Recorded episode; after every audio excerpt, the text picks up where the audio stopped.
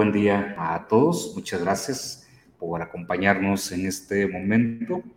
Y eh, ahora les enviamos un eh, grato y cordial saludo desde eh, la ciudad de Gómez Palacio, Durango. para nosotros viene siendo un gran honor estar ahora en la Universidad La Salle Laguna y desde la cual les enviamos un grato saludo. Pero también comentarles que seguimos colaborando con el staff de GG Obregón, de tal forma que seguimos eh, llevando adelante el trabajo y las actividades. Así que no, no les extrañe, eh, seguimos todavía con este gran proyecto de trabajar al lado de las comunidades de grupos de educadores eh, de Google, pero ahora lo estamos haciendo desde la Universidad La Salle Noroeste. Y bien, pues si gustan, vamos a empezar con algunos elementos y aspectos. Pues qué gusto, primero, es verles y que también se siguen sumando a la parte de la profesionalización y de la capacitación. Y para nosotros desde GG Obregón viene siendo también un gusto seguir colaborando con cada uno de ustedes.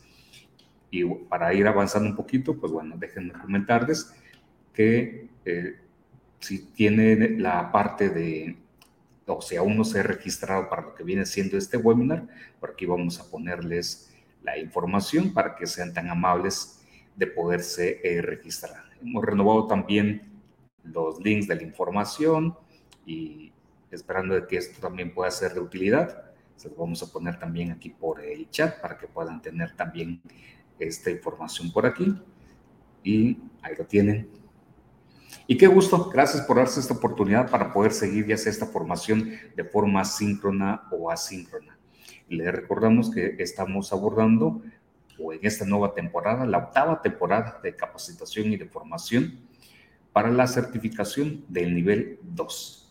Si nos han estado acompañando a lo largo de lo que vienen siendo los meses anteriores, pues hemos estado abordando la capacitación para la certificación de nivel 1 y nos da mucho gusto eh, informar o avisarles que un buen grupo de los maestros que estuvieron llevando estas, estas capacitaciones lograron la certificación, nos compartieron sus logros y desde aquí les damos también una grata felicitación y celebramos que hayan logrado alcanzar la certificación de nivel 1. En atención también a ellos y a otros también maestros que se habían quedado rezagados, pues bueno, estamos atendiendo también ahora esta nueva capacitación. Pues gracias por seguir confiando en la comunidad de GG Obregón y sabemos de que una buena parte de ustedes siguen esta actividad de forma asíncrona, de tal forma que también les enviamos un grato saludo a todos aquellos que de forma asíncrona siguen esta serie de webinars. Bien, les vamos a presentar la agenda que tenemos la parte de unirse a la comunidad para que la puedan conocer y veremos ya propiamente la introducción para lo que es esta capacitación, pero también lo correspondiente a la unidad 1 de la certificación para el nivel 2. El espacio de Te invito a un café y calendario. Finalizamos con avisos y comentarios. Les dejamos también el link del enlace para esta presentación. Ahí lo tienen ustedes también en señalado aquí en color rojo. Y aún así también, déjenme ponerles por aquí en el, en el chat el link para que puedan también tener ustedes eh, la información y puedan tenerlo a mano. Es go.ggobregón.org diagonal slides webinar 73. Y algunos preguntaban, bueno, ¿y qué significa el numerito que ah, tenemos ahí cuando ponemos los slides? Pues significa el número de capacitación que hemos estado impartiendo y que gracias a este gran staff de GG Obregón, pues bueno, es esto posible. Y desde aquí enviamos saludos también a la maestra Pati Severo, al teacher Martín, al maestro Roberto Omar, a José Ángel y un servidor que constituimos el staff de GG Obregón, que ya nos han estado acompañando. Pero si usted es la primera vez también que nos acompaña, siéntase bienvenido y esperando que pueda llenarse también las expectativas en materia de capacitación. Les invitamos también a que visiten el sitio de GG Obregón, donde estamos albergando el material para estas capacitaciones. Y para ello voy a permitirme hacer un pequeño cambio de pantalla para eh, mostrarles en dónde van a encontrar esta información en el sitio web. Cuando ustedes ingresen al sitio web, van a encontrar una información general, como estamos viendo ahí en pantalla. Y para poder eh, ingresar a la parte donde se encuentra propiamente la información de esta capacitación, usted le puede dar un clic a este, donde dice dar clic a este enlace y les va a llevar al apartado del website donde vamos a ir alojando la información correspondiente a esta capacitación.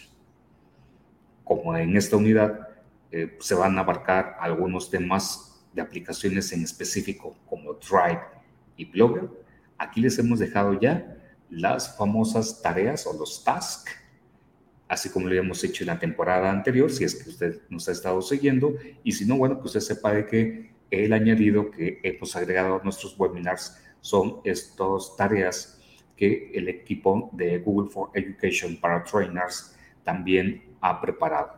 Y que eh, bajo ciertas normas pues nos pide también una correcta presentación de estos materiales para que pueda lograrse de modo efectivo y de forma eficiente este proceso de capacitación a fin de lograr la certificación del nivel 2. Viene un segundo apartado donde colocaremos el presente video así como el deck de apoyo para que lo puedan consultar.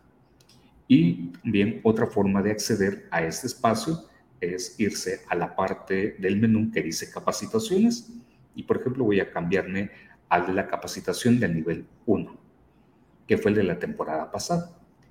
Aquí estamos visualizando todos los tasks o las tareas de las aplicaciones y que son los ejercicios básicos que se toma muy en cuenta para el examen de certificación. Y también se pueden visualizar los videos de cada una de las sesiones que tuvimos anteriormente, acompañados también del deck de apoyo. Y puesto que en las realimentaciones eh, comentaron eh, varios de ustedes que esta dinámica o esta forma de poner en un repositorio o en un portafolio de evidencias estos materiales y viendo que tuvo una buena aceptación para sus repasos o bien como material de estudio, entonces para esta segunda temporada, así es como lo vamos a continuar. Entonces, para que esto ustedes lo puedan tomar en cuenta, claro, esto fue del nivel 1, sin embargo, recuerden que ahora nosotros nos encontramos en el nivel 2. Entonces, para que ustedes lo puedan esto tomar en cuenta y este material ya se encuentra en nuestro website. Entonces, para que eh, ustedes lo puedan visualizar. Bien, vamos a, cambiar un poquito entonces y continuamos con la parte también de nuestro protocolo. Eh, nos encontramos también dentro de la comunidad de Tribe. En esta comunidad de Tribe, eh, que es, de registro enviando un correo electrónico a contacto arroba Obregón, usted puede pertenecer a esta comunidad y a unirse para poder intercambiar puntos de vista, opiniones y demás.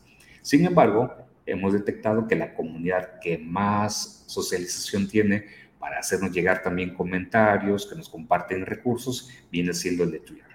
De tal forma que, pues bueno, si usted nos puede seguir en Twitter y tiene cuenta en Twitter, es el medio también donde nos tenemos en contacto. Al igual que el canal de Google Groups, ggobregón.googlegroups.com. Ahí es donde hacemos el envío de forma semanal de los recordatorios para este web y también el canal de YouTube donde tenemos albergado la información de todos los webinars y de las capacitaciones. Asimismo, puedes seguir también estos webinars de forma en un formato podcast en Spotify, Anchor, Google Podcast, Radio Public, Apple Podcast y últimamente agregamos también en Amazon Music, de tal forma que también nuestros podcasts los puedes seguir ahí. Igualmente en el website va a poder encontrar un apartado donde encontrará albergados todos los podcasts si le batalla para poderlo hacer o encontrar desde alguna de las plataformas mencionadas anteriormente. Igual recuerda que la comunidad GG Obregón eh, conforma parte también y colabora con GG Global, a quienes enviamos un gran saludo a esos docentes y que sabemos de que esto eh, funciona también y se mantiene gracias a la colaboración y al compartir experiencias. Y enviamos también un gran saludo al equipo de GG Hispanoamérica, de modo especial a Daniel, Andrea y Anay, quienes con su iniciativa favorecen también estos proyectos como los que se encuentran en el de GG Oregón. Y también a disposición de la comunidad se encuentran el grupo de mentores, la maestra Roberta, el maestro Martín, el maestro José, la maestra Mariana, el maestro Gerardo y un servidor, para poder también eh, aportar ideas y colaborar. Y que GG Oregón forma parte también de esta comunidad. Bueno, cumplimos con el protocolo. Muchas gracias de nuevo. Eh, recuerde que si desea también información adicional, puede encontrarla abajo de este video. Y con ello pasamos ahora a esta parte de la introducción. Bueno, ¿qué hay de novedad en el camino a esa certificación del nivel 2? Bueno, las novedades que ya se presentan vienen siendo las siguientes. Eh, uno, la página de referencia ha tenido algunos cambios y creo que usted lo ha notado en los meses pasados. De no ser así, pues bueno, aquí se lo estamos informando. Han existido algunas actualizaciones que se han presentado en el Teacher Center. Entonces, eh, les hemos dejado por aquí el aviso del, webinar. Eh, ah, un grato saludo a la maestra Sandra. Gracias, maestra Sandra, y desde Perú. Qué honor y qué gusto que nos esté acompañando. Muchas gracias, maestra Sandra. Muy amable. Y bien, si ustedes consultan el deck de apoyo, se los hemos dejado por aquí en el chat, van a poder entrar a esta presentación que están visualizando y les comento para irse, eh, irnos familiarizando, sobre todo las personas que son nuevas y que se están integrando, en la misma presentación los enlaces ya están listos para que usted solamente le dé un clic y le lleve al apartado correspondiente. Por ejemplo, si le damos un clic aquí donde dice g.co Teacher Center, basta que usted le dé un clic, se va a abrir una ventana y esa ventana le va a llevar directamente al recurso para que usted no le esté batallando al momento de querer buscar o encontrar la información. Y entonces aquí estamos visualizando eh, la página oficial. Y bueno, dentro de ello encontramos que para los educadores tenemos los cursos de capacitación, entre otros recursos. En nuestro caso nos vamos a concentrar en los cursos de capacitación.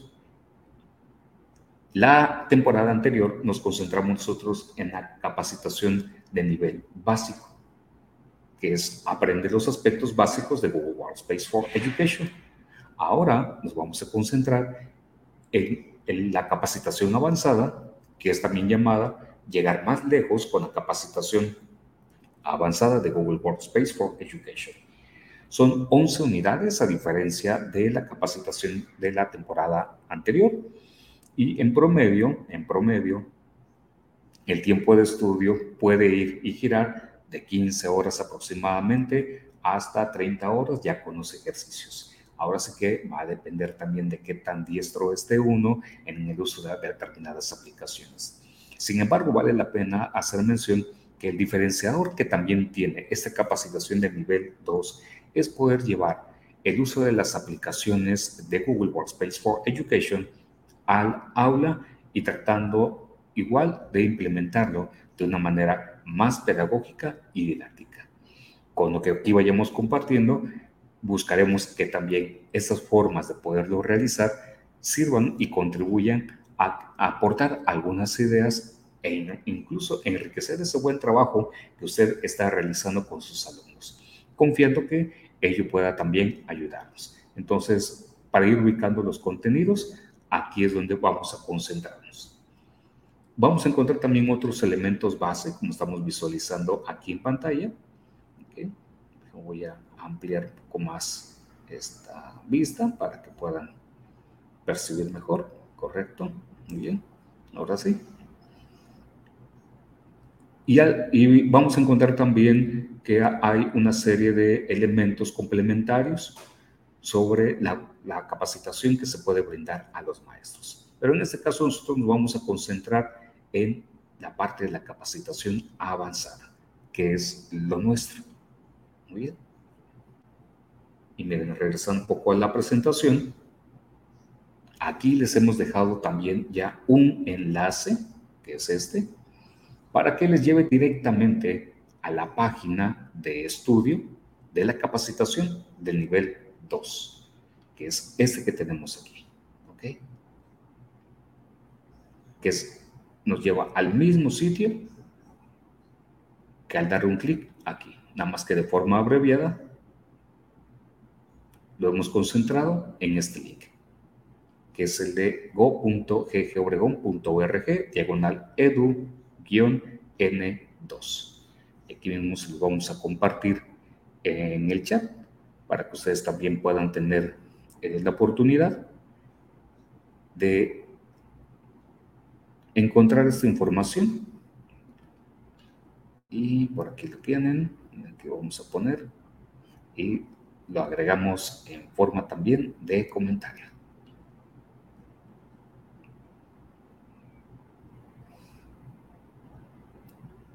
Ah, perdón, hay un pequeño detalle porque le estamos adelantando el de los tasks. Ponerles también el de el temario de estudio. Ahí lo tienen un momento.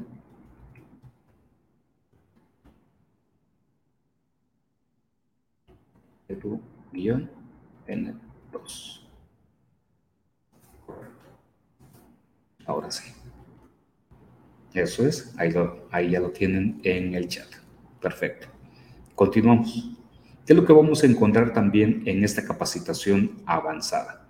Muy bien, pues entonces en esta capacitación vamos a, encontrar algunos elementos que eh, son, como estamos visualizando, que mediante lecturas, videos, actividades y también compartiendo estrategias, se trata de que llevemos a un mejor uso las herramientas de Google en el día a día, en, el aula, confiando en que los contenidos que se estén visualizando sirvan para prepararle al momento de presentar su examen de certificación de nivel 2 cuáles son los contenidos temáticos. Y ahí lo estamos visualizando en estas 11 unidades, donde iremos poco a poco viendo con detalle cada uno de ellos.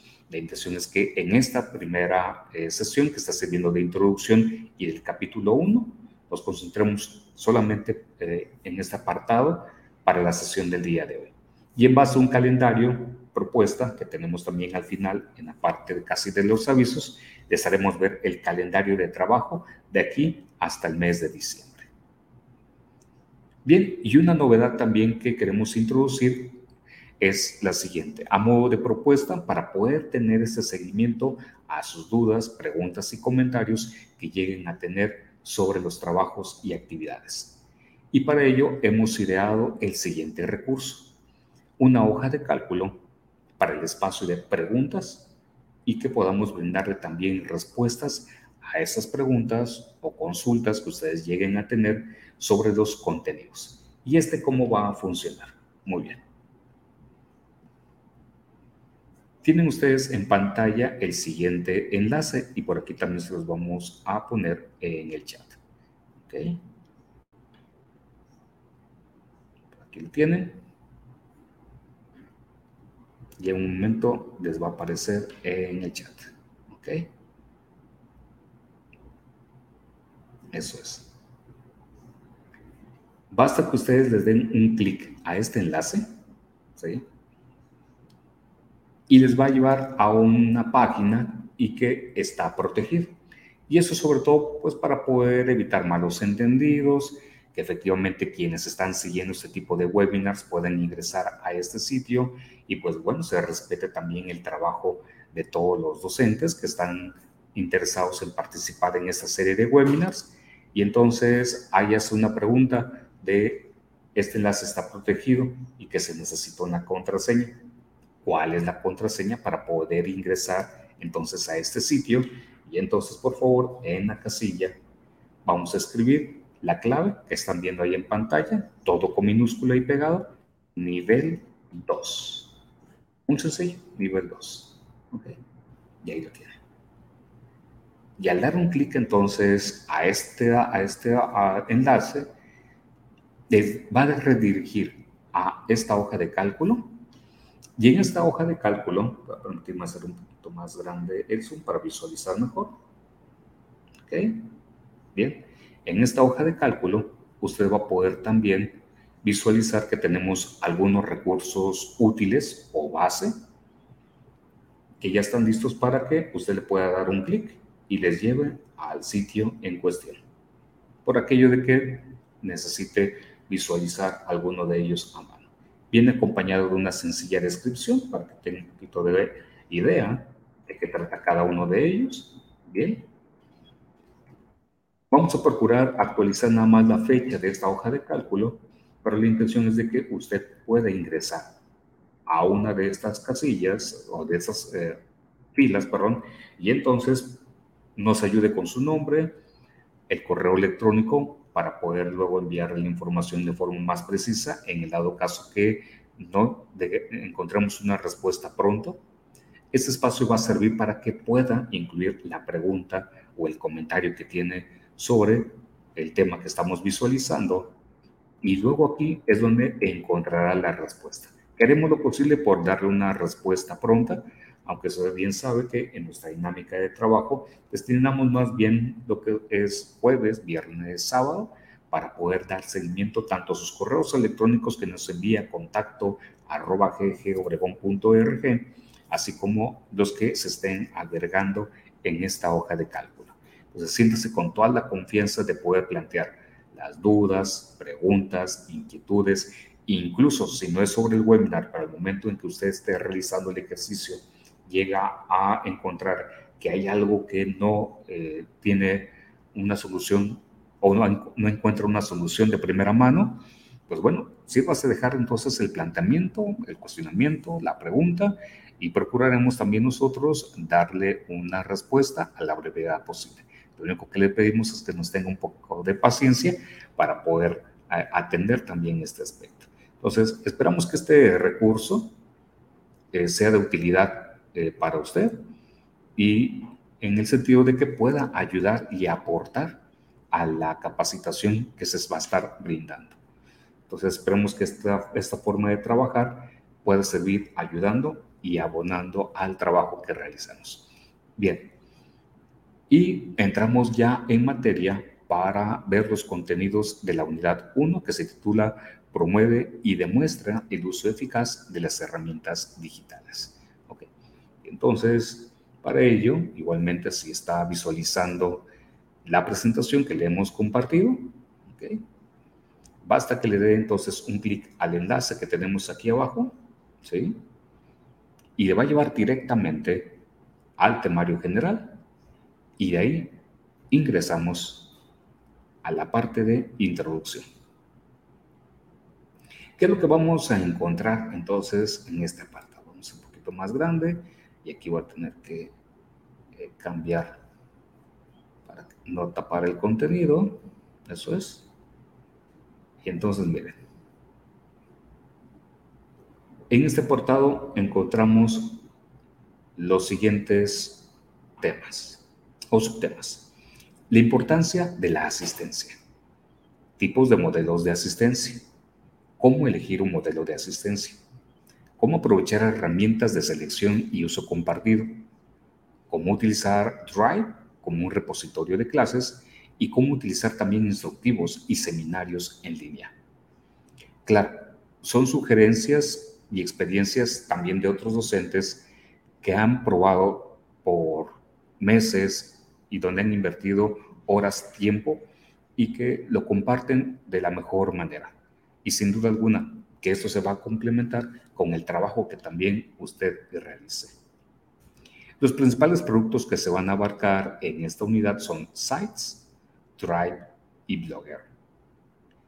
Y las habilidades que se sugiere que podamos estar ya en sintonía o con un cierto dominio es etiquetar las entradas en Blogger, el manejo de canales de YouTube, cómo utilizar también YouTube en vivo, insertar documentos, hojas de cálculo, presentaciones y formularios en un sitio de Google, subir archivos y carpetas a Drive, crear y borrar listas de reproducción en YouTube.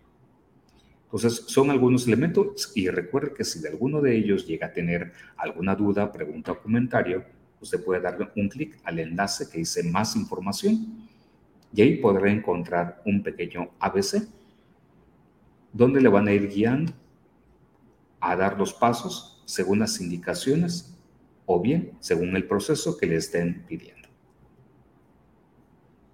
Recuerde que también si tiene alguna duda, pregunta o comentario, puede utilizar también el chat si se encuentra en vivo o bien siéntese también con la confianza de dejarlo en el apartado de comentarios y vía comentarios también podemos atender sus preguntas.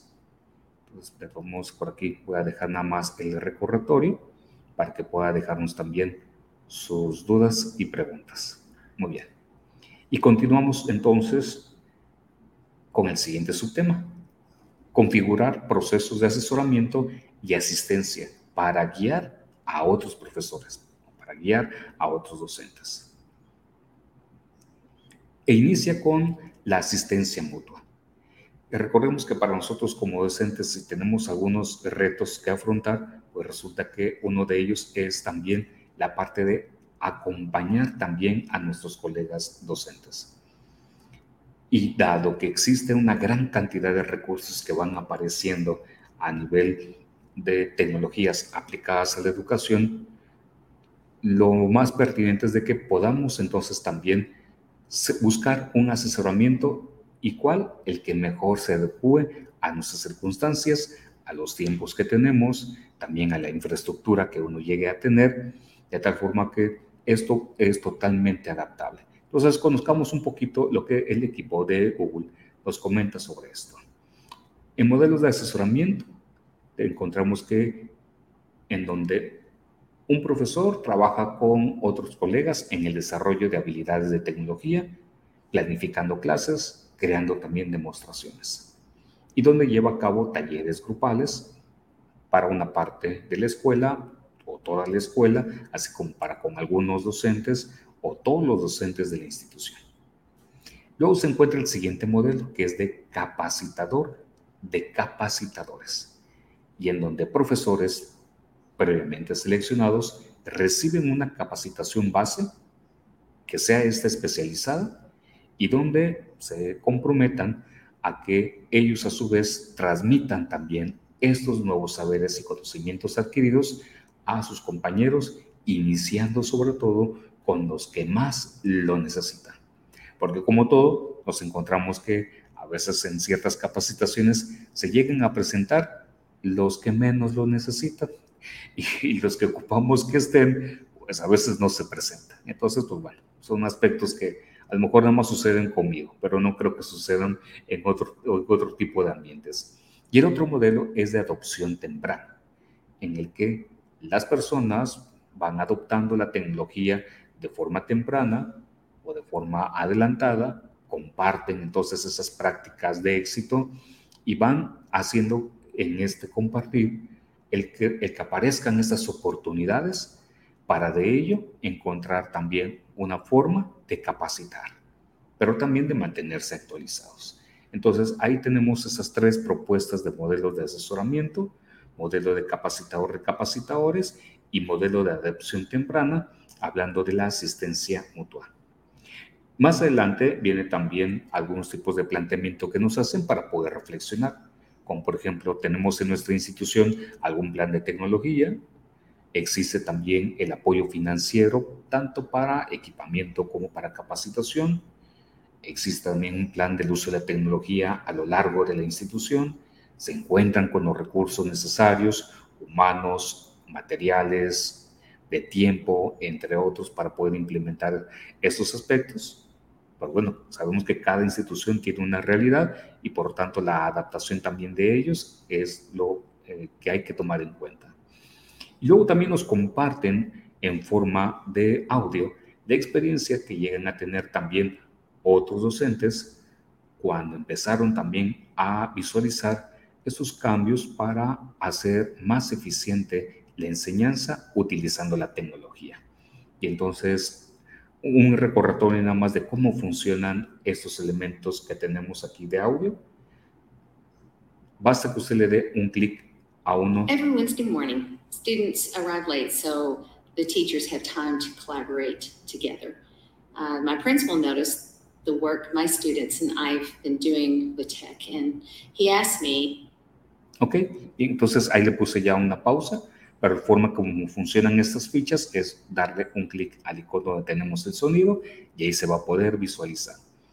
Y, en, y como escuchamos viene en inglés, sin embargo, y afortunadamente viene un transcript donde podemos, al dar un clic, visualizar que nos lleva a un documento y ese documento viene la traducción y por diferentes idiomas lo que se visualiza, perdón, de lo que se escucha en el audio. Y así podemos visualizar el contenido de lo que viene en ese audio. Por aquello de que el contenido que estemos escuchando no sea a lo mejor tan entendible, porque ya ve que algunos a lo mejor no se nos da muy bien el tema del inglés. Bien, y entonces hasta ahí la parte de, eh, de este compartir en forma de audio de sus maestros. Pero avanzando también un poco, llegamos al siguiente apartado de cómo se puede brindar también la asistencia a una institución que está caminando hacia la integración de los recursos tecnológicos en la comunidad educativa.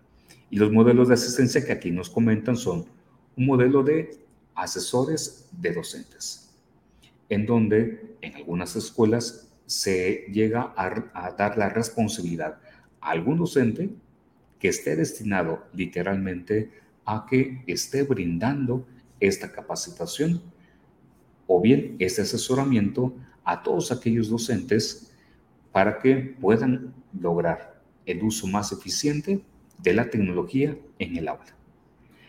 Claro que también en nuestras realidades puede ser esto un poco difícil o complicado porque sabemos que nuestros docentes se encuentran muy ocupados con su carga horaria.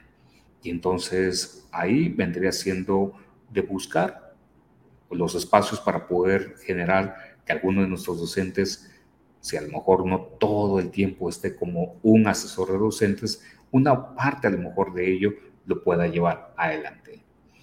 Luego también se encuentran los mentores en la escuela en donde, como bien se comenta, de no ser posible la creación de un puesto de asesor como tal, se puede asignar una función similar a un docente que tenga también esas habilidades avanzadas de tecnología y que pueda también ir creando poco a poco una red de trabajo, como lo vamos a ver un poquito más adelante, con el de talleres de desarrollo profesional.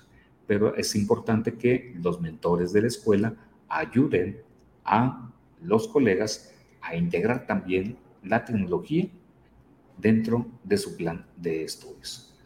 Entonces, esto también de mentores ayuda porque se trabaja también con pequeños grupos establecidos donde se brinda esa capacitación y limitaciones de que esos pequeños grupos a su vez compartan también con otros grupos lo que se está aprendiendo. Luego encontramos también los talleres de desarrollo para el personal. Y esos talleres están dirigidos por docentes que llevan también adelante su misma capacitación profesional, utilizando también prácticas que han sido de éxito y que pueden a su vez crear esas comunidades de aprendizaje profesional, que vendrían siendo un pequeño grupo de redes de docentes que con la experiencia positiva que ellos llegan a tener, a su vez van compartiendo con otros grupos aquello que les funcionó o aquello que fue de forma más acertada para ellos. Entonces, creemos que este modelo también puede ser muy bueno o muy interesante y que aplica bastante bien para las instituciones educativas. Bien, continuamos. Tenemos también la asistencia de los alumnos, en donde echar mano de los alumnos puede ser también un gran apoyo, siempre y cuando también se les brinde la capacitación que sea adecuada para de esa forma entonces puedan ser auxiliares y que sigan también favoreciendo la formación y la capacitación tanto de docentes, pero también de sus mismos compañeros alumnos. Y finalmente, el desarrollo profesional autoguiado, en donde son personas, asesores, líderes de tecnología, que pueden ayudar también a generar recursos en desarrollo del desarrollo digital y que se comparte también la experiencia, pero de una forma más eh, digital, donde a lo mejor se trabaja tanto de forma síncrona, pero más asíncrona, y en donde recae también la responsabilidad en el propio docente para poder salir adelante en su mismo proceso de formación y de capacitación. Luego tenemos el apartado de cómo solicitar la aceptación y el respaldo de los directivos, que a fin de cuentas sabemos que para que en una institución pueda funcionar esos aspectos, pues es importante que podamos contar también con el visto bueno de los directivos de la institución. Porque el plan podrá estar muy bien, súper detallado, podemos eh, hablar maravillas de lo que viene siendo también este proyecto en papel antes de concretarlo o en el documento. Sin embargo, si no logramos tener el visto bueno de las autoridades, va a ser un poco complicado que esto pueda caminar. Entonces, aquí lo importante es que sepamos que en este proceso también es importante hacer saber a los directivos el alcance que va a llegar a tener este proyecto. Entonces, para que esto lo tengamos también presente. Y algunas estrategias que nos pueden ser de utilidad pueden ser, por ejemplo, creando boletines informativos sobre tecnología o las tecnologías que se van a emplear en la institución. Buscar también tener reuniones donde se pueda socializar esta información, debates de mesa redonda, encuestas, sondeos, e incluso eventos también de educación tecnológica dirigida a los padres de familia, que sabemos que también son una instancia que favorece también las nuevas iniciativas a favor también de la formación de los estudiantes.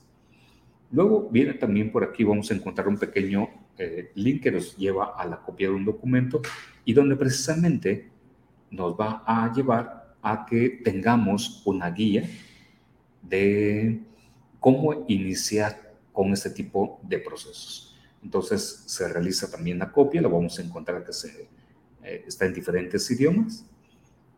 Un poquito más grande por aquí la imagen, listo. Y entonces podemos visualizar una guía para decir cómo pudiéramos abordar nosotros esos aspectos. Entonces, si es de ayuda, utilizar este tipo de guía, adelante si usted se encuentra en este tipo de procesos. Bien. Regresamos por aquí. Y con ello terminamos la revisión de la clase. Recuerde que al final de cada una de estas unidades vamos a tener un cuestionario donde se brindan una serie de preguntas y hacía también alguien la pregunta eh, sobre, bueno, y ese tipo de cuestionarios nos ayudan en algo, son de utilidad. Sí, efectivamente, ese tipo de cuestionarios que llegamos a tener o que se presentan al final de cada una de las unidades, algunos de ellos, vale la pena mencionar, son preguntados de una forma casi similar, casi similar a como vendrían en el examen de certificación. Por tanto, sí es bueno que usted pueda tener ahí en el radar que es importante pues contestar eh, de manera correcta a las preguntas que aquí se visualizan. A fin de cuentas, si en un momento dado no llega a responder bien la primera vez, puede hacer una segunda, tercera, cuarta vez sin problema o las veces que sea necesario. Sin embargo, pues la intención es de que a la primera uno pueda entonces demostrar que está comprendiendo el tema, los contenidos que se están visualizando en el subapartado correspondiente. Y al momento de finalizar, perdón, algo que se está olvidando es, bueno, cada una de las preguntas va acompañado por una serie de respuestas de opción múltiple. Ahí incluso le pueden decir si se va a tener que elegir una o más respuestas. Y viene también un espacio para comprobar la respuesta. De tal forma que ello le va a ir guiando a usted en cómo poco a poco eh, visualizar si efectivamente ha logrado la comprensión del tema. Avanzamos entonces al siguiente apartado.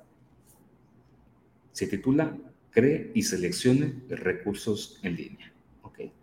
Y entonces en este apartado, ¿qué es lo que vamos a encontrar? Sobre todo, inicia esta parte mencionándonos que hay herramientas de Google que nos pueden ser de utilidad para fomentar la colaboración y también el aprendizaje, tanto entre nuestros colegas docentes, pero también con los estudiantes. Nos habla de YouTube, de sites, de Blogger, de YouTube en vivo y de carpetas compartidas en Drive. En nuestro caso, en un momento vamos a pasar para hablar de las tareas, eh, los famosos tasks, y que nos centraremos en esta sesión sobre Drive y Blogger. Entonces, en un momento les vamos a compartir este material. Bueno, ¿y cómo lo podemos poner en contacto también con lo que vienen siendo los colegas utilizando este tipo de recursos? Pues bueno, a nosotros a lo mejor crecimos en una época donde no existían, o a lo mejor estuvimos en una época para los que ya estamos un poquito más ya eh, corridos en la vida, eh, no nacimos con esas tecnologías, sin embargo, ahora visualizamos que nuestros estudiantes están tan familiarizados con un entorno visual y multimedia que pues tenemos que echar manos también de ellos, pero hay que saberlo hacer. Y entonces aquí visualizamos que algunas sugerencias que nos pueden ayudar para hacer este trabajo un poco más eficiente o un poco más eficaz con nuestros estudiantes. Entonces tenemos primero que el trabajo del aprendizaje colaborativo eh, se puede eh, partir desde ya sea tener un modelo del contenido y que sea fácil para usted para compartir en sus clases.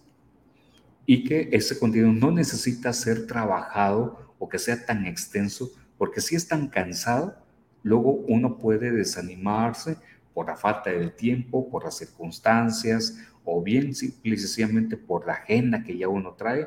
Entonces, que trate uno de buscar también un contenido que sea sencillo y del cual también sea de fácil acceso, pero eso sí, que aporte y que pueda lograr el objetivo de, llegar a este proceso de enseñanza, aprendizaje, evaluación con los estudiantes. Luego también la parte de publicar ideas, preguntas, eh, formas de involucrar también a la audiencia que participe, eh, es también muy relevante la parte de aprender unos de otros, sin duda alguna, es un aspecto que es muy valioso y que uno sigue aprendiendo, incluso en mi caso. La parte de compartir también los documentos para trabajar colaborativamente, así como publicar instructivos que permitan comprender mejor cómo enseñar de forma eficaz con la tecnología. Y nos presentan un poquito más abajo, vamos a ir visualizando las herramientas que nos habla.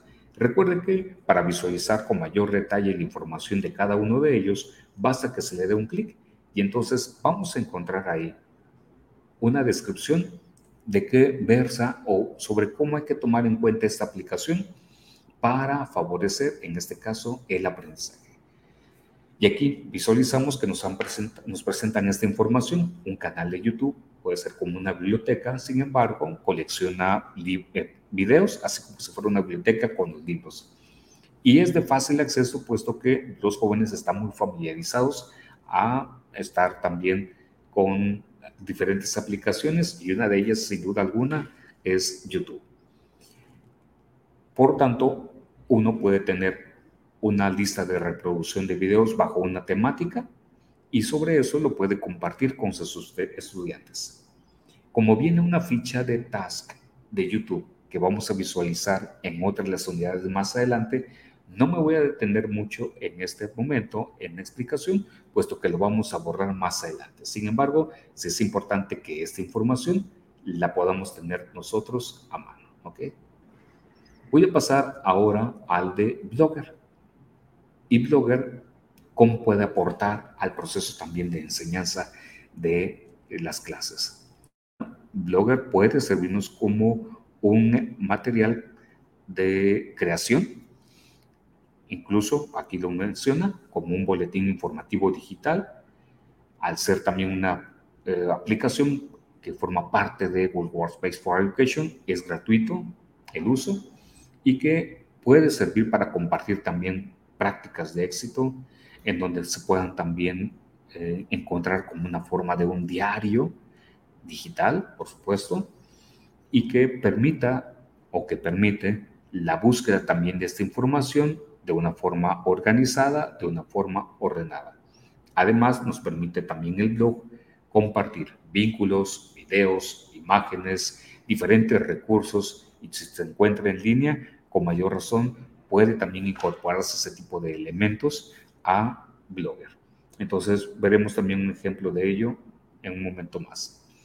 Y luego tenemos también Drive, que creo que de Drive hay poco que decir porque ya sabemos que Drive es esta gran eh, unidad virtual que llegamos a tener, en donde podemos compartir, agregar, compartir contenido, agregar colaboradores, establecer permisos de uso sobre cualquiera de los contenidos que estemos realizando, en fin, hay una serie eh, de aspectos por los cuales Drive sigue siendo un espacio para poder compartir, albergar, almacenar información y que pueden ser de documentos, imágenes, videos, audios, entre otros.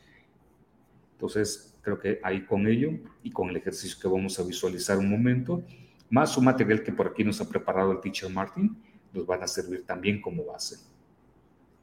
Y también viene por ahí algún planteamiento de algunas preguntas que nos lleguen a hacer sobre, bueno, y para el desarrollo profesional, ¿cómo lo podemos nosotros también aplicar?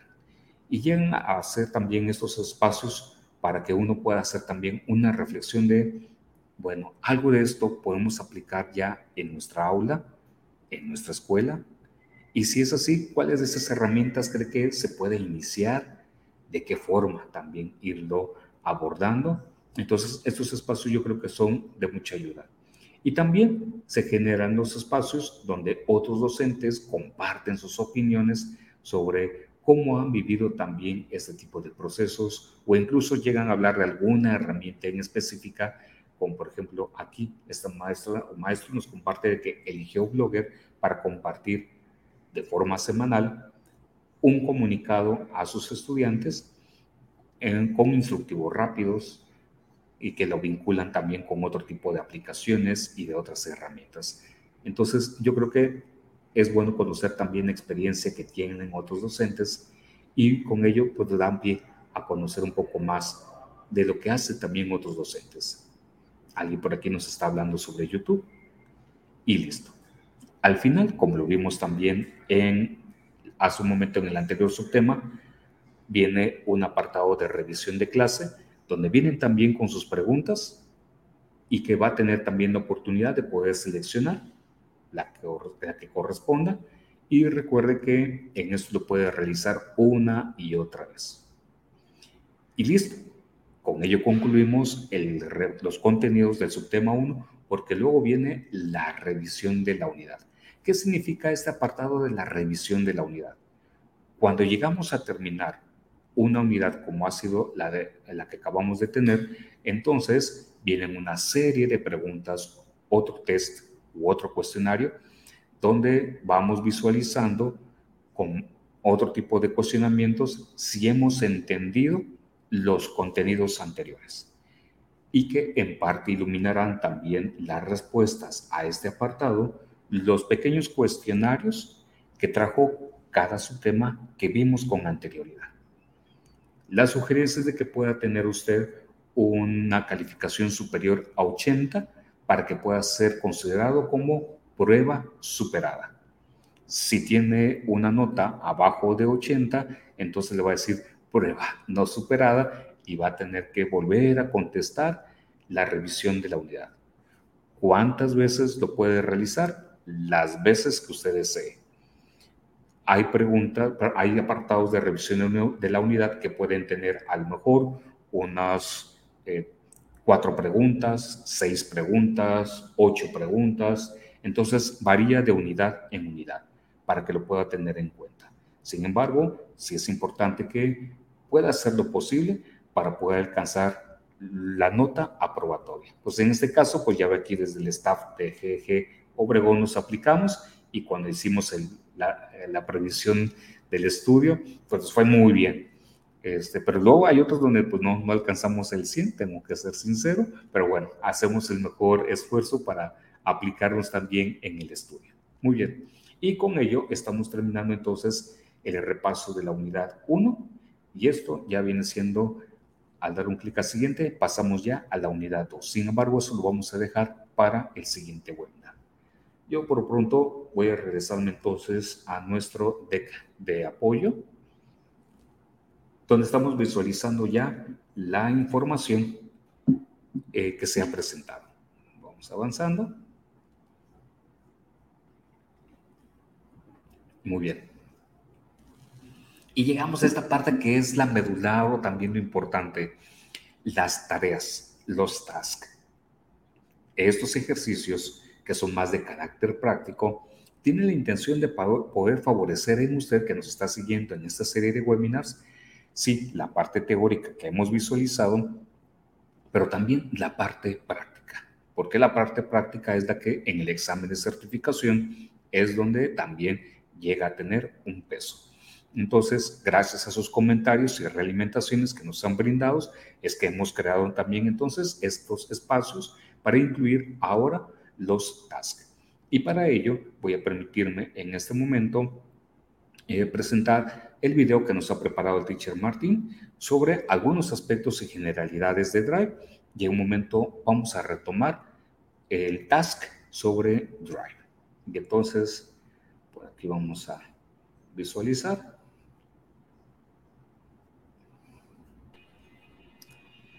Hola a todos los miembros de la comunidad de GG Obregón. Mi nombre es Martín Contreras y el día de hoy los acompañaré a descubrir dos herramientas muy útiles al momento de trabajar con archivos compartidos.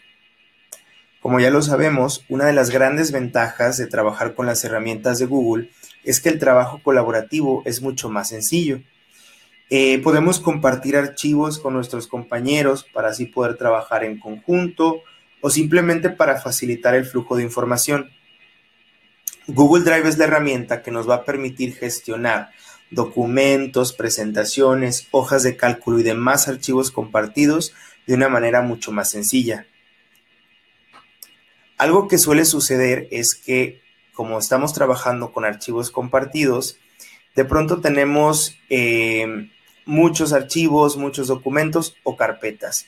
Y el poder identificar las carpetas o archivos importantes de pronto se torna un poco complicado, sobre todo cuando hablamos de carpetas. Las carpetas que, por ejemplo, podemos ver aquí, tenemos dos en el apartado de elementos compartidos conmigo, pues todas tienen un color eh, por default, que es un color gris, y esto hace que puedan llegar a ser eh, pues un poco difíciles de identificar unas con otras. Una eh, herramienta o una función que nos va a permitir identificarlas de una manera más sencilla es el poder personalizar el color de la carpeta. Por ejemplo, supongamos que tengo esta carpeta de reportes académicos de la unidad 2 que yo necesito resaltar para poder identificar de una manera más sencilla y más rápida. Esto es muy sencillo, lo único que tengo que hacer es, eh, en, la, en el apartado de elementos compartidos conmigo, identificar la carpeta que quiero resaltar y basta con hacer un clic derecho, se va a desplegar una cinta de opciones entre las que se encuentra la opción de cambiar color. Y como pueden ver, tenemos muchas opciones para poder escoger un color eh, que nosotros queramos. Por ejemplo, yo puedo escoger este tono de azul que se llama cielo lluvioso. Y como puedo ver, el icono de la carpeta pues toma un color azul para poder a lo mejor identificar o diferenciarla de la carpeta reportes académicos. Puedo escoger cualquier color que me pueda ayudar a identificar esta, esta carpeta o cualquier otra con mayor facilidad, como pueden ver ahí en pantalla. de esta manera, pues podemos eh, ubicar esas carpetas importantes de una manera pues más rápida y más sencilla. Otra cosa que suele eh, pasar o una problemática que suele darse, sobre todo al momento de trabajar con archivos compartidos, de la que yo me he dado cuenta es que, por ejemplo, mi coordinadora de repente nos comparte eh, documentos que son muy importantes. Por ejemplo, cuando hablamos de exámenes, tenemos por aquí un documento que se llama calendario de exámenes. Como nos están compartiendo de repente muchos documentos, muchas carpetas, este archivo que es muy importante puede llegar a quedar muy, muy atrás o muy abajo. Esto lo vemos aquí rápido porque son los archivos pues más recientes, pero conforme vayan avanzando los días, a lo mejor este archivo queda muy abajo y de pronto puede ser difícil llegar a, identificarlo o, a ubicarlo. Entonces, algo que solemos hacer es crear copias de esos archivos para de esta manera poder eh, guardarlos o gestionarlos de la manera que nosotros eh, lo queramos más conveniente, si a lo mejor lo guardamos en nuestra unidad o en una carpeta en, particular. Y eso es muy sencillo. Puedo nada más hacer clic derecho y crear una copia del archivo en cuestión. Por acá abajo eh, me aparece la notificación de que pues el archivo o la copia del archivo se creó con éxito y que se guardó en mi unidad. Si yo me voy acá a mi unidad, voy a poder ver aquí la copia del calendario de exámenes. Voy a abrirla para poder visualizarla y aquí tenemos eh, calendario de exámenes de la unidad 2. Tenemos aquí las fechas de estos calendarios y el examen eh, que se llevará a cabo en esas fechas. Por ejemplo, tenemos aquí el 18 de octubre el examen de física, 19 biología, etc. Pero, de repente, eh, pues estas son pues fechas o digamos que exámenes que de pronto pueden cambiar por distintas razones, ¿no? De repente a lo mejor se puede cambiar el día del examen o se puede cambiar este, el examen en cuestión. Por ejemplo, puede haber cambios en, en esos aspectos y nosotros podemos pensar que al hacer una copia, pues esos cambios se van a reflejar y pues no, esos cambios eh, no se reflejan puesto que al momento de crear copias, esos documentos eh, son totalmente independientes. Entonces, creamos un desfase en la información que, tenemos a la mano. Por ejemplo, aquí tenemos esas fechas y esos exámenes, pero si yo me regreso a la carpeta de elementos compartidos conmigo y abro el archivo que me compartieron, voy a poder visualizar que hay una eh, discrepancia. Por ejemplo, el 17 de octubre se va a aplicar el examen de biología y en mi copia se quedó la versión anterior, que es del 18 de octubre, el examen de física. Esto pasa por, como les comento, que eh, las copias son archivos independientes. Entonces, esto ya genera pues cierta em, pues discrepancia, problemática tal vez, o, a lo mejor confusión en algún momento, pues entre los distintos miembros del plantel. Entonces, ¿cómo podemos evitar esto? Hay una manera muy sencilla que es a través de los accesos directos.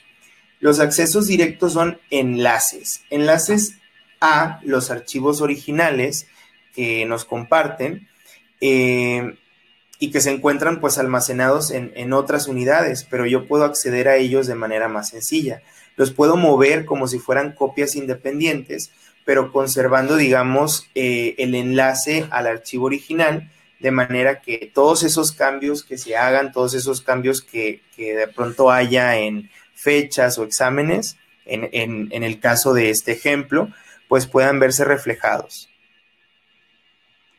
Vamos a aprender cómo podemos hacer estas copias, que es algo muy sencillo. Eh, gracias, eh, teacher Martín, por esta explicación que nos brindó.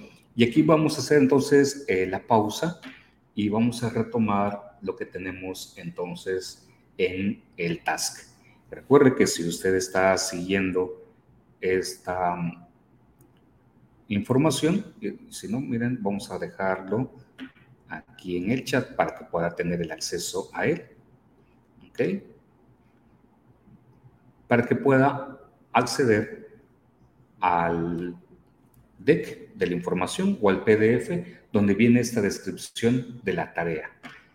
Le recordamos que esto va a funcionar si le damos un clic por aquí, eso es, en la parte inferior, ya viene un enlace preparado, basta que usted le dé un clic.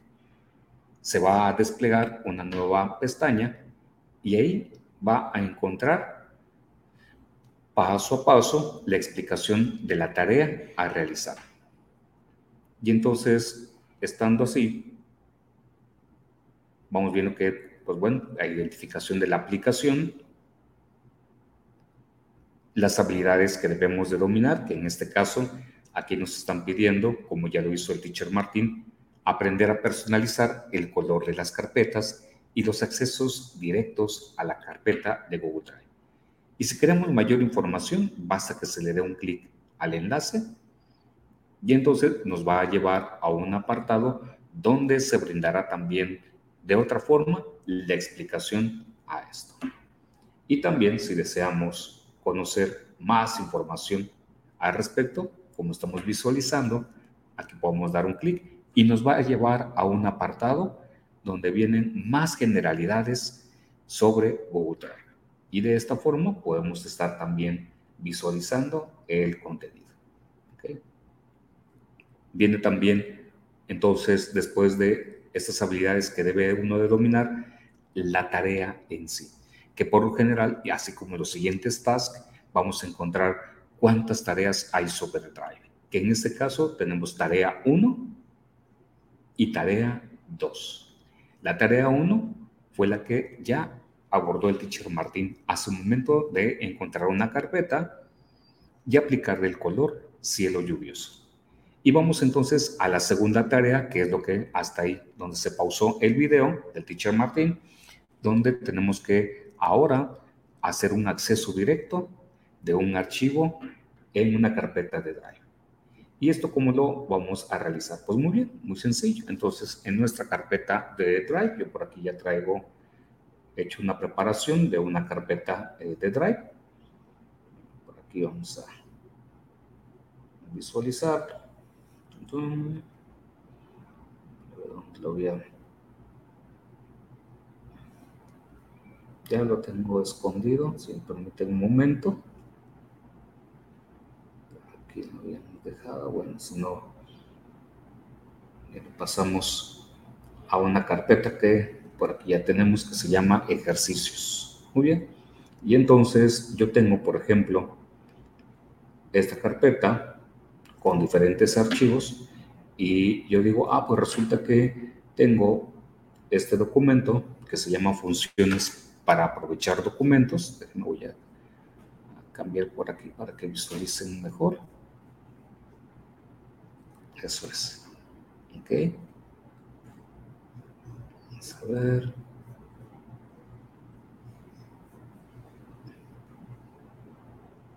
Ok, por ahí que sí está un poquito mejor. Eso es. Y entonces le podemos dar un clic con el botón secundario del mouse y vamos a encontrar una opción que se llama crear acceso directo a Drive. Crear acceso directo a Drive. Nos va a pedir la ubicación y entonces en este caso para poder estar en la misma sintonía lo voy a ubicar en la misma carpeta Agregar acceso directo. Y entonces creo que aquí podemos ligeramente apreciar cuál es este diferenciador. El documento original lo tenemos con su icono asociado de Google Documentos. Sin embargo, el acceso directo alcanzamos a visualizar que tiene una pequeña flecha que lo acompaña. Esto que va a permitir que si el documento original llega a tener algún cambio o alguna modificación, el acceso directo va a tener también la función de que nos muestre actualizado ese contenido. Y de esa forma evitamos la desincronización de la información y ya aclarando, esa es una forma de poder tener acceso también a un documento en formato no compartido, porque sabemos que también eso se puede hacer compartiendo el acceso a terceras personas, pero en este caso el task nos está pidiendo que hagamos un acceso directo. Y es por eso que en esta tarea, así viene marcado, que hay que seleccionar un archivo, crear un acceso directo. Aquí la, la diferencia fue, yo lo realicé en la misma carpeta, pero vamos a realizarlo en una carpeta diferente como se nos está solicitando. Y entonces me regreso al Drive. Muy bien. Y entonces de este mismo archivo, vamos a crear el acceso directo. Nos piden que lo guardemos en otra carpeta diferente. Muy bien. Yo lo voy a guardar en una carpeta, por ejemplo, que dice Classroom. Y aquí lo voy a agregar. Y entonces me voy a mi unidad. Voy a ir a la carpeta que se llama Classroom. Y entonces, exactamente. Miren, aquí lo tenemos en la parte de abajo, el acceso directo.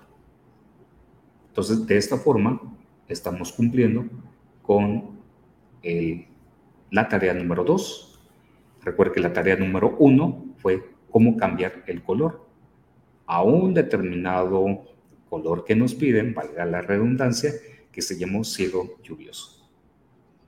Y ya con esto, cuando usted vea la leyenda fin de tareas, son todas las tareas que hay que realizar para esa aplicación. ¿Ok? Muy bien. Y si avanzamos con nuestra presentación, entonces, pues mira, aquí está el enlace del task número uno, pero pasemos de una vez y así de rápido, porque el tiempo ya también apremia, eh, vamos por favor pasando al task número 2, que es el de Blogger. Y aquí tiene usted el enlace para el task número 2. De tal forma que va a poder encontrar el contenido en este link. Lo dejamos también en el apartado de los comentarios. ¿Ok? Y entonces ahí lo va a poder visualizar. ¿Ok? Muy bien. Y al entrar a este task, basta que le dé usted un clic y al igual que la tarea pasada, se va a visualizar también entonces una descripción del ejercicio de Blogger. Viene también con su introducción, habilidades que debemos dominar, aprender a crear un blog eh, con Blogger y crear editar, gestionar o eliminar también una entrada. Igualmente, si deseamos tener mayor información, basta que le demos un clic, nos lleva a un enlace donde podremos encontrar el paso a paso sobre determinado elemento. Y si queremos más información, viene también con su enlace, ahí le podemos dar un clic y entonces nos lleva al apartado de las descripciones de preguntas que también pueden servir de orientación, en este caso sobre Blogger. Y pasamos entonces a ver cuántas tareas tiene. Solamente hay una tarea, por lo tanto esto es muy fácil. Esperemos que así sea y vamos entonces a realizar el ejercicio. ¿Cómo iniciamos con Blogger? Muy bien, si nos encontramos, por ejemplo, en, o supongamos que estamos aquí en Gmail, entonces nos vamos al menú de aplicaciones y dentro del menú de aplicaciones vamos desplazando y encontramos que tenemos Blogger. Ok, ese es su logotipo.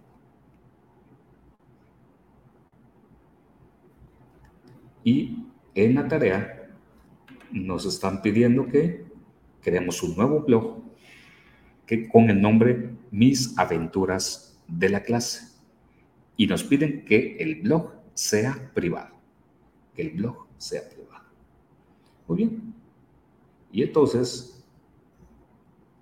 aquí tenemos en el menú de la izquierda, aquí porque ya tenemos realizado otros blogs de demo, pero que hay un, un apartado que dice nuevo blog.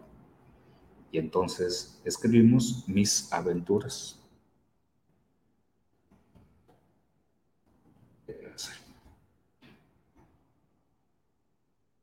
¿Dónde estamos sacando esto? De la tarea, mis aventuras de la clase. Sí, y es que en el examen se, se, se lo piden que lo escriba de determinada forma y manera, lo tenemos que escribir tal y cual nos lo están pidiendo, que eso no lo olvidemos, mis aventuras de la clase. Bien, luego damos un clic a siguiente. Nos piden elegir un URL que para este caso vamos igual a visualizar si está disponible algo que sea similar. Aventuras de clase.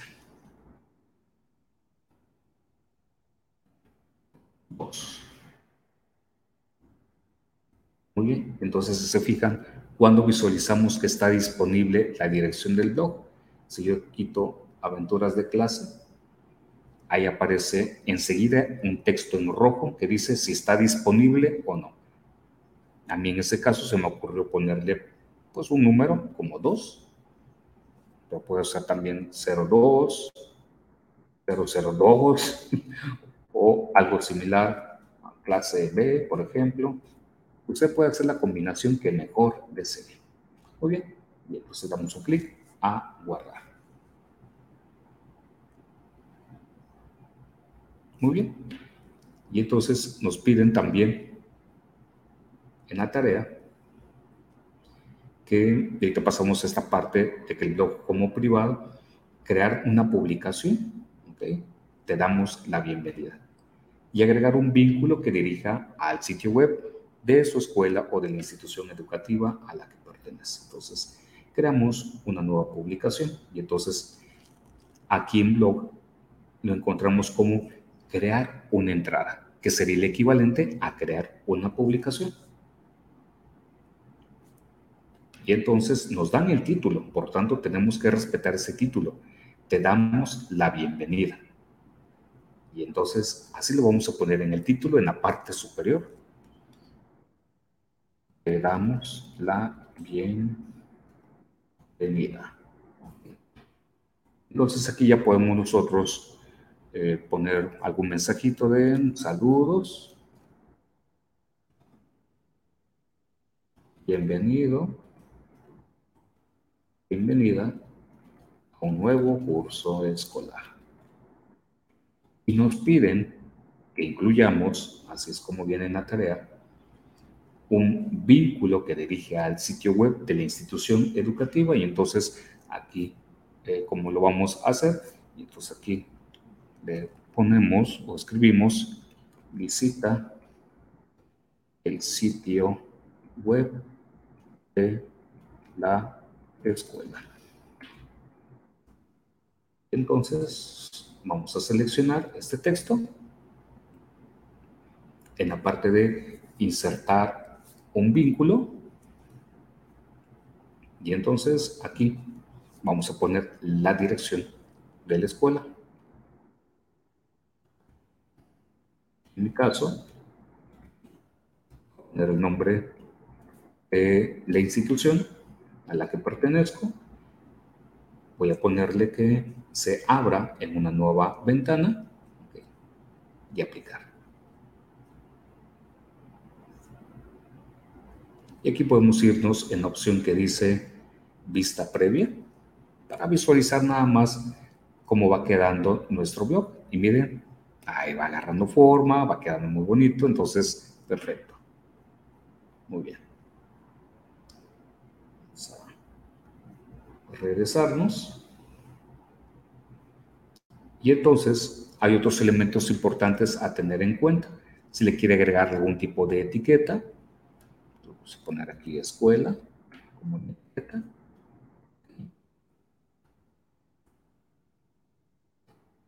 ¿Cuándo va a ser publicado? Si queremos que se publique en este momento, o si queremos establecer una fecha y hora de publicación. ¿Okay? Luego ¿Se acuerdan también lo de el vínculo? ¿Ok?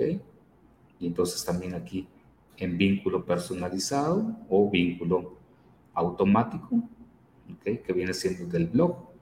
En este caso aquí estamos hablando del contenido de la entrada. Luego también se puede poner otro que sea personalizado, pero en este caso no lo están ya pidiendo. La ubicación, podemos ubicar también la ubicación del sitio. Y otras opciones. que se puede permitir? que no se puede permitir? Y entonces nos vamos a ir a la parte de publicar y confirmar.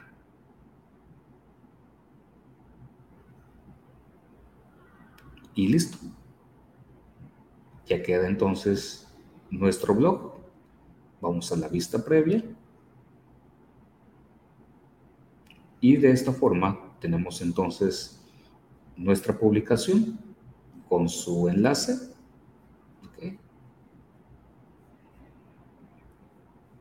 Visualicemos ya el sitio. Regresamos un poquito. Muy bien. Entonces aquí ya tenemos la publicación y al darle un clic visite el sitio web de la escuela, nos va a enlazar, en este caso, a la institución en la cual me encuentro en este momento. Y listo. Con esto estamos cumpliendo entonces con la publicación. En la parte, y es bueno también eh, tenerlo en cuenta, porque hace también el comentario de que debe de estar en forma privada. Recuerden que esta parte debe estar como privada. ¿Esto dónde lo encontramos? Si lo he dejado hasta el final. En la parte de configuración. En la parte de configuración del menú. Bien. Vienen varios apartados. Hay uno que marca privacidad. Privacidad. Y entonces aquí es donde tenemos que desactivar la opción para que esté como privado, que es lo que nos están pidiendo en la tarea, en el task. Haz que el blog sea privado. Entonces es en este apartado, sorry, aquí, eso es. Aquí en privacidad, así se encuentra de forma pública. Y al dar un clic, se desactiva el formato público y queda ya como privado. Y los demás permisos se quedan por default con los valores que vienen. Que aún así, pues usted ya tiene conocimiento de esta parte, pero aún así, si tiene alguna duda o pregunta, recuerde que tiene este apartado de las preguntas que ya hemos mencionado anteriormente y que por aquí voy a recuperar este aviso Recuerde que este es el enlace para ingresar a esta página para poder hacer dudas, preguntas o comentarios y le va a pedir una clave para poder ingresar. Esa clave es nivel 2 y entonces usted ya pueda ingresar a la página y por favor nos apoya escribiendo nada más su nombre, su correo y realizando la pregunta y hacemos el comentario. Ahí vamos a ir albergando poco a poco las respuestas a las preguntas que usted pueda tener. Bien, y con esto estamos terminando entonces la tarea que nos piden para bloquear. Y pues vamos avanzando, porque el tiempo ya también este, sigue corriendo y no queremos pasar ya de eh, los 90 minutos que en promedio estamos acordando estas capacitaciones. Con esto estamos finalizando la introducción y el repaso de la unidad 1. Y llegamos al espacio de te invito un café y agenda. Y así es súper rápido. Ojalá que tenga a mano por ahí también un rico café o, que esté ya preparándose para las comidas si también aplica. Por lo menos el café a mí me hace que tenga vida durante la mañana. Y bueno, muy bien. ¿De qué se trata entonces este espacio? El uso de los chips en documentos de Google que viene siendo muy interesante este elemento que han creado y para ello vamos a irnos entonces a un documento de Google. Un nuevo documento, doc.new. Y entonces aquí recordamos, vamos a que se vea la pantalla completa, gracias. Y entonces vamos a ir a la parte de la arroba, que es importante, Y hasta el final, hasta el final, al final, al final, tenemos una opción que se llama menú desplegable, menú desplegable. Okay. Y en ese menú desplegable tenemos una opción donde nos va a mostrar hacer un nuevo menú desplegable o bien utilizar algunos que están predeterminados como estado del proyecto o estado de la revisión. En este caso me voy a ir al estado de la revisión okay, y voy a dar un clic nuevamente y me voy a ir al apartado entonces de agregar o editar opciones. Y entonces aquí voy a cambiar incluso el título que tiene y vamos a poner avance de trabajo. Entonces vamos aquí a, a, tomar en cuenta algunos, dice sin iniciar, ok, pero aquí voy a poner yo de 1 a un 25%. 25%. Con el siguiente ponemos de un 26 a un 50%. Luego tenemos el de un 51 a 75%. Vamos a agregar una nueva opción que diga entonces de un 76 a un 100%. Y uno que diga completado.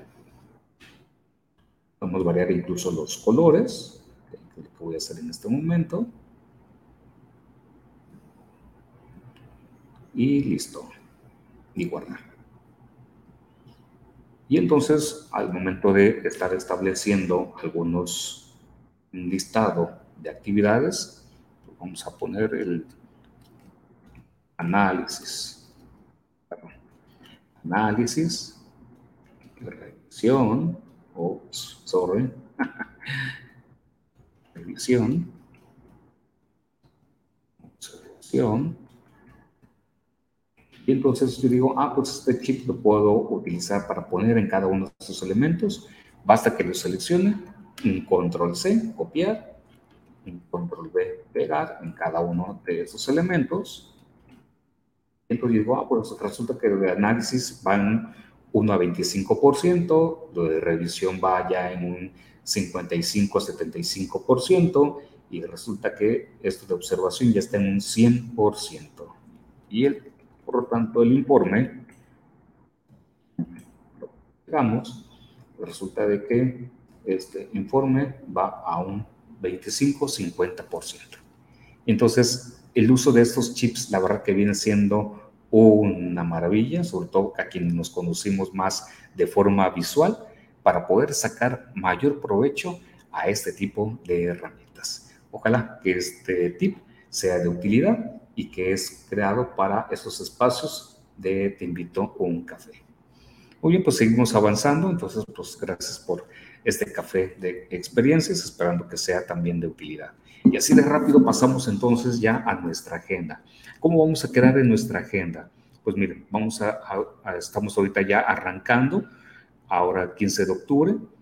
Eh, para la siguiente sesión del 22 y del 29 nos estamos organizando desde el staff debido ahora a la parte de las diferencias geográficas en las que nos encontramos para dejar pregrabada la sesión.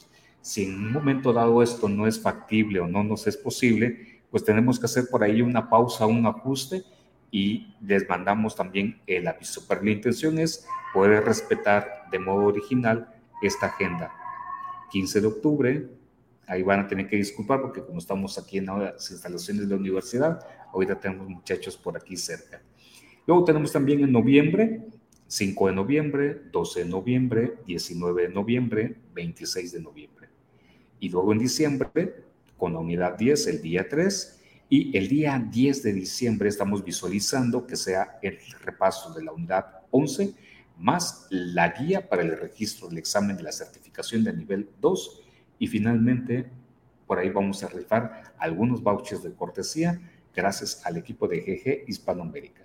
Y dejaremos el espacio para presentar el examen del 11 de diciembre de 2022 al 29 de enero del 2023, para que esta información la tengan ustedes por ahí sabiendo de que puede haber cambios por, de nuevo, por las nuevas actividades que estamos teniendo en la escuela, también los del staff hemos asumido nuevas responsabilidades y la agenda también de los sábados se nos han un poco complicando para el en vivo, pero buscaremos también la manera de seguirles acompañando en este proceso. Y bueno, tenemos ahora ya con ello la finalización de este eh, apartado de Te invito un café. Y con ello pasamos rápidamente al apartado de avisos y comentarios. Pues bueno, en primer lugar, pues pedirles que si quieren mantener el contacto con nosotros, por favor envíenos un email a contacto arroba y la atención que damos es jueves, viernes y sábado por correo electrónico. Luego también ah, tomen en cuenta que al final de esta serie de capacitaciones vamos a rifar algunos vouchers de cortesía por favor, el registro es importante, apóyenos también con su registro si no lo ha hecho. Visite, por favor, la descripción de este video, donde va a poder encontrar también mayor información. Esto también a nosotros nos, nos ayuda y sobre todo pues nos, nos anima también a tomar en cuenta sus comentarios y sus observaciones que nos lo pueden hacer llegar en el formulario de realimentación. Entonces, por favor, muy importante, si les invitamos y les animamos a que nos puedan apoyar. De hecho, voy a dejar en este momento también el link para que nos apoyen, por favor, con su evaluación de esta sesión. La realimentación siempre es importante y miren que sí nos damos el tiempo para poder dar lectura a ello. Es lo que nos ha permitido también este, tomar en cuenta sus comentarios, sus observaciones. Entonces, pues agradecemos su apoyo evaluando este webinar. Y si le ha sido de agrado, pues regálenos un like y socialice también esta información con otros docentes. Muy bien, y pues bueno, comentándoles que si le interesa también tener ese voucher de cortesía, pues coméntenos a partir de qué unidades podremos tomar en cuenta para hacer esta rifa y, tomar sus consideraciones, pues qué evidencia de mejor aprendizaje también ahí vamos a pedir. Le recordamos que también al final de toda esta serie de capacitaciones vamos a solicitar, vamos a pedir a que nos apoyen llenando un formulario para quien requiera una constancia de participación para todo lo que viene siendo su capacitación y formación que recibió durante este tipo de webinars. Entonces, la empresa que nos apoya, en este caso, o en la que nos hemos basado es Certify, y vienen muy claramente los datos de identificación, que gracias también a los comentarios que nos han hecho, pues hemos llevado que esas constancias, pues bien, miren, lleve su nombre, lleve también el total de las horas de desarrollo profesional, la fecha, un código QR y también eh, en este caso, como primer responsable de la comunidad GG Obregón, que lleve entonces la firma de un servidor. Pues miren, con eso estamos llegando entonces al final ya de este apartado, con ya atendiendo las dudas, este, preguntas, entonces creo que con ello vamos avanzados. Recuerde que si tiene alguna otra duda, pregunta o comentario, nos lo puede hacer llegar al correo electrónico que aparece en pantalla, visitando también nuestro sitio web y apóyenos de nuevo con su evaluación de lo que ha sido esta sesión. A nombre del staff de GG Obregón, le agradezco mucho que haya destinado este espacio y con cada uno de ellos que están colaborando. Ahora desde un nuevo entorno y una nueva realidad, ustedes saben de que ahora que hemos reanudado a partir de este curso escolar una nueva forma de estar interactuando en clase y que requiere mayor presencialidad, pues también desde GeoG Obregón pues estamos reorganizando y ahora también con el soporte de la Universidad La Salle Laguna para poder llevar a cabo también esas actividades. Por tanto, se esperan por ahí algunas novedades y esperando que sigamos contribuyendo a la formación y a la capacitación de cada uno de ustedes.